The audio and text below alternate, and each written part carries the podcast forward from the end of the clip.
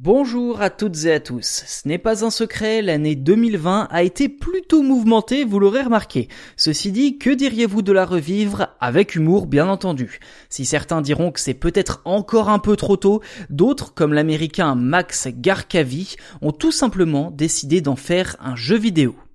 Avec 2020 Game, Max propose tout simplement de revivre virtuellement les événements dantesques de l'année écoulée dans un jeu de plateforme au gameplay très simple.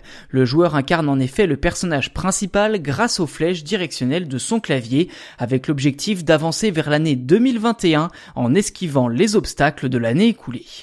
Durant son parcours, le joueur avance dans un décor évolutif selon les mois de l'année et est ainsi confronté à différents événements comme les incendies qui ont ravagé l'Australie, la pandémie de Covid-19, les files d'attente interminables devant les supermarchés et même une course-poursuite effrénée entre Donald Trump et Joe Biden pour la présidence des États-Unis. Concrètement, Max Garcavi n'a pas attendu la fin de l'année pour développer son jeu.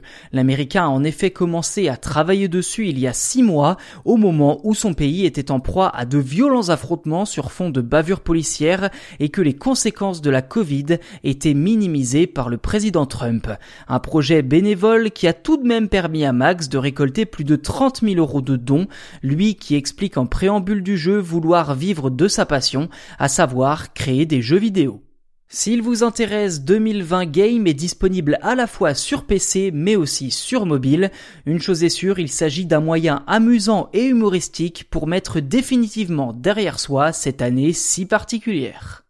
Voilà pour cet épisode consacré à 2020 Game, un petit jeu fort sympathique pour revivre l'année 2021 avec de l'autodérision et une belle pointe d'humour. Si jamais vous appréciez ce podcast et que vous n'êtes toujours pas abonné, je vous invite bien entendu à vous abonner sur votre plateforme d'écoute préférée afin de ne rater aucune sortie des futurs numéros.